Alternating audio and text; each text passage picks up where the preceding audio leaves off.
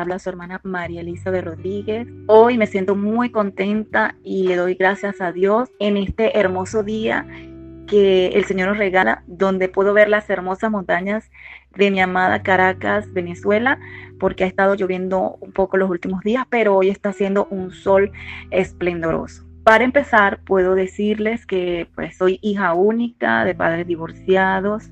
Mi hogar no era un hogar cristiano, pero era una niña que igualmente amaba las cosas de Dios y siempre sentía el anhelo de conocer y de saber más de él. Cuando tenía 10 años conocí al Señor por medio de mi tía, que en ese entonces se había reconciliado con el Señor, me llevó a la iglesia y pues allí puedo decir que me enamoré del Señor, lo conocí, lo acepté en mi corazón. Eh, y pues mi mamá no era cristiana, pero aún así le gustaba que yo fuera a la iglesia. Luego vino la adolescencia y comencé a ponerme un poquito rebelde en casa y empecé a poner mis ojos en otras cosas, influenciada pues por las amistades, el liceo donde estudiaba. Pero a pesar de todas estas cosas, siempre cuando me encontraba en problemas o estaba pasando por alguna situación, estaba mi tía allí aconsejándome y alentándome, dándome una palabra siempre de parte de Dios y le doy gracias a Dios por sus oraciones y por esa semilla que en un principio fue sembrada en mi corazón. Puedo decir que el Señor en medio de todo me cuidó en todo momento, no dejó que nada me pervirtiera y que cayera a fondo. Siempre estuvo ese temor a Dios aun cuando no estaba en sus caminos. Eh, más adelante, luego entré en la universidad, allí conocí al padre de mis hijos, Tuvimos un noviazgo de cuatro años. Esta relación fue una relación algo tóxica. Tenía un carácter muy difícil, él y pues yo también en ese entonces. Y eran una de esas relaciones que terminaban, volvían y así sucesivamente. Luego, para el año 2002, me gradué en la universidad y pasando un mes salí embarazada de mi primera hija, Yaxemar. Allí tomé la decisión de casarme cuando tenía tres meses de embarazo porque quería que mi nena naciera dentro del matrimonio. Quería sentirme bendecida por parte de Dios. Fue algo bien difícil, un proceso de adaptación muy fuerte, lo que conlleva a el principio del matrimonio, adaptarse el uno al otro, estar embarazada, los síntomas que todo esto genera, separarme de mi mamá, este, como les dije anteriormente, soy hija única y pues para mí esa separación, todo, todo, toda la situación como tal era muy difícil. Cuando llega el momento más adelante del nacimiento de la niña, hubo complicaciones porque la circular del cordón estaba enrollado en su cabecita y pues me tuvieron que hacer parto instrumental, es decir, utilizaron force para sacarla. Ella no respiró al instante, tuvieron que incentivarla, tuvieron que estimularla para que lo hiciera, hasta que por fin lloró. Sin embargo, todo salió bien, no hubo necesidad de cuidados intensivos ni nada de eso. El médico pediatra indicó varios estudios para descartar cualquier cosita, puesto que sufrió mucho al nacer. Allí fue cuando se detectó por medio de un ecosonograma cerebral que la niña tenía una malformación congénita llamada holoprosencefalia alobar pura, es decir, su cerebro no se dividió y además de ello pues tiene ausencia del cuerpo calloso. En definitiva, el médico me dijo que la niña sufriría de una parálisis cerebral, que es un caso muy atípico y que él no entiende o no entendía cómo está viva porque los niños en ese, con ese cuadro no sobreviven. Y tampoco entendía cómo no pudieron ver la malformación en los ecosonogramas de embarazo. Bueno, hermanas, con esto le puedo decir que fue el día más horrible de mi vida. Mi mente estaba llena de muchas dudas, de muchos porqués. Fueron los primeros años de mi vida más difíciles y más duros. Ya no me importaba nada todos mis sueños quedaron enterrados y le reclamaba a Dios que por qué me hacía esto. Duré tiempo enojada con Dios. Porque si yo me cuidé tanto en mi embarazo? ¿Por qué si yo no era mala? ¿Por qué si yo no le hacía daño a nadie? Me hacía esto. Aquí empezó mi principal rol y la tarea que Dios había preparado para mí. Desde ese momento solo me dediqué a buscar información y métodos para ayudar a mi hija. Recuerdo que cuando la niña tenía unos meses de nacida, llegó a mi casa una hermana de la iglesia con una palabra de parte de Dios que se encuentra en el Salmo 139 que dice así.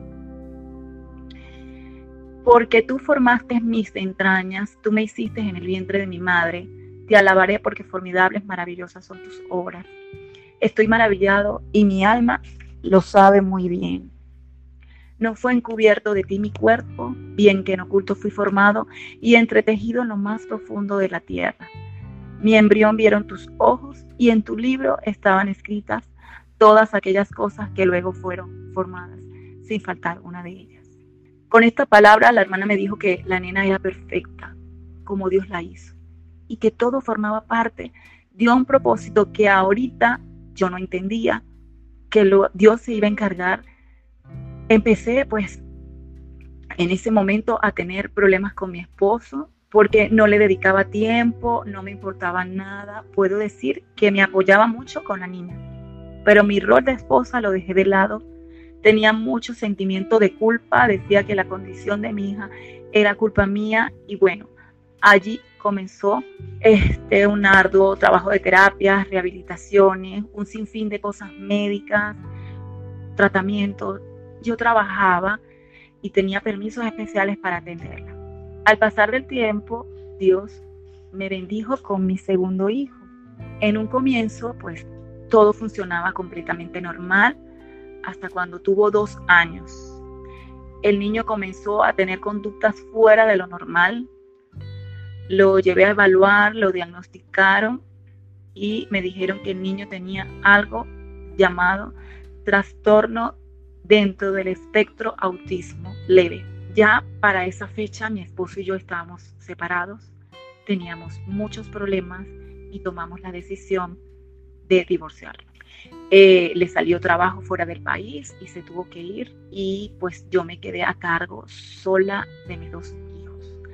Aunque recibo, recibía y recibo ayuda de su parte económicamente, telefónicamente, tienen contacto con mis hijos, todo eso, pero la situación físicamente la tuve que llevar sola. Toda esta situación fue el detonante que me hizo reconciliar con el Señor cuando estaba yo bien triste, afligida y como le digo a las personas, como un trapito sucio tirado en un rincón, abandonado, donde no tenía ganas de nada, no quería seguir viviendo, no quería saber nada y no tenía fuerzas para nada. Tenía mucha sed de Dios y sabía que solamente Él era el único que podía sacarme de ese lugar en donde yo me encontraba.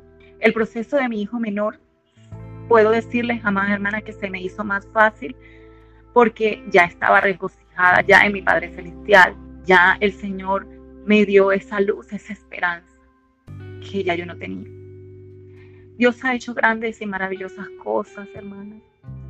Los médicos no le dieron muchos años de vida a mi hija y ella ahora tiene 19 años.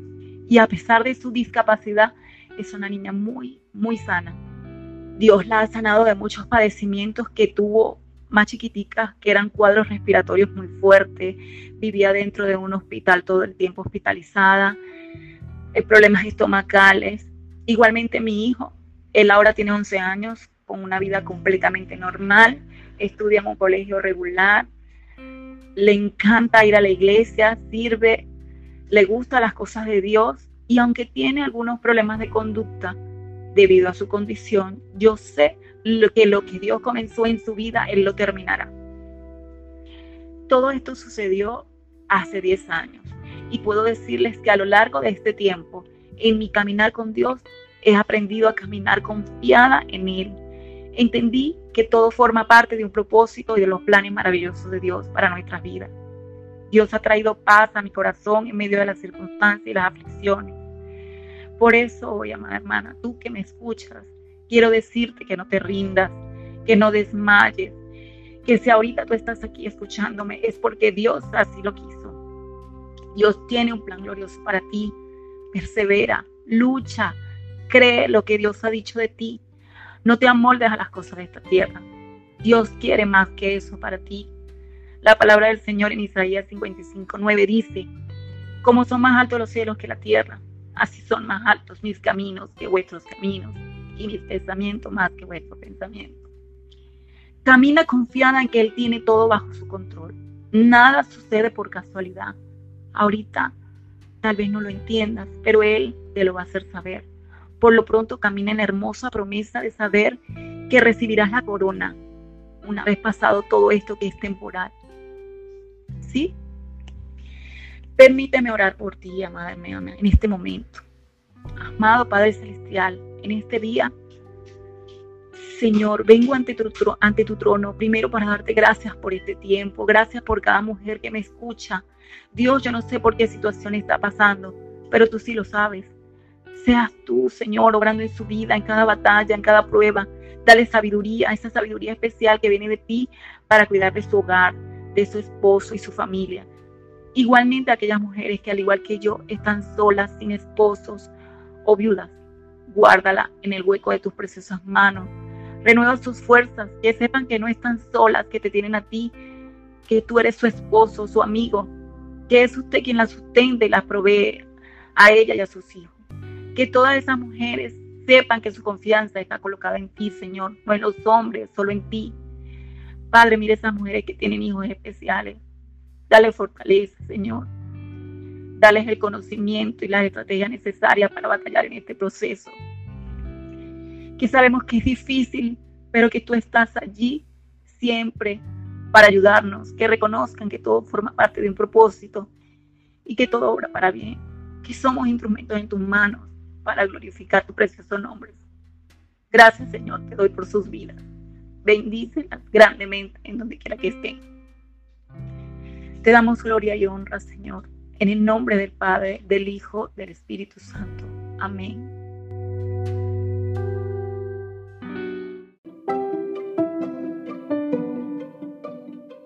Muchas gracias por escuchar el episodio de hoy. Para más recursos como este, visita y sigue mensajes y guías en las diferentes redes sociales.